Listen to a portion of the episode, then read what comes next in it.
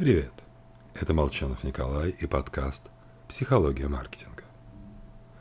В свое время меня крайне злила распространенная фраза типа «мы используем 10% от своего мозга».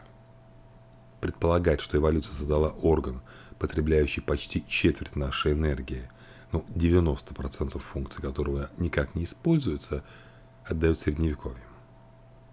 Со временем народ умнел фраза заменилась на более хитрую.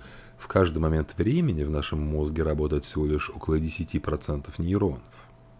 Что, собственно говоря, похоже на правду.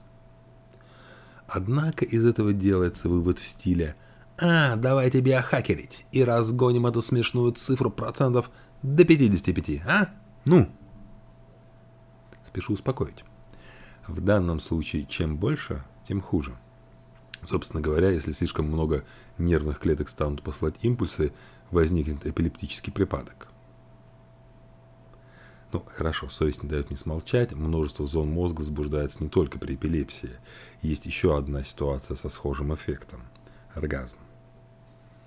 Но все же, прокачанный мозг, наоборот, отличается тем, что активирует лишь нужные, правильные клетки, а не нужные тормозит.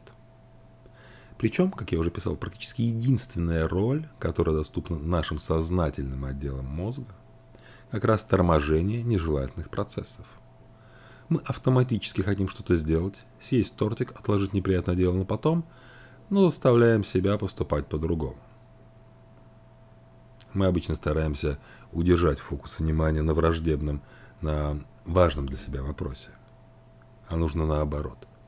Тренироваться тормозить налагать вето на посторонние мысли, причем сразу, до того, как мозг разогнался, и мысли об этом постороннем объекте стали превалировать.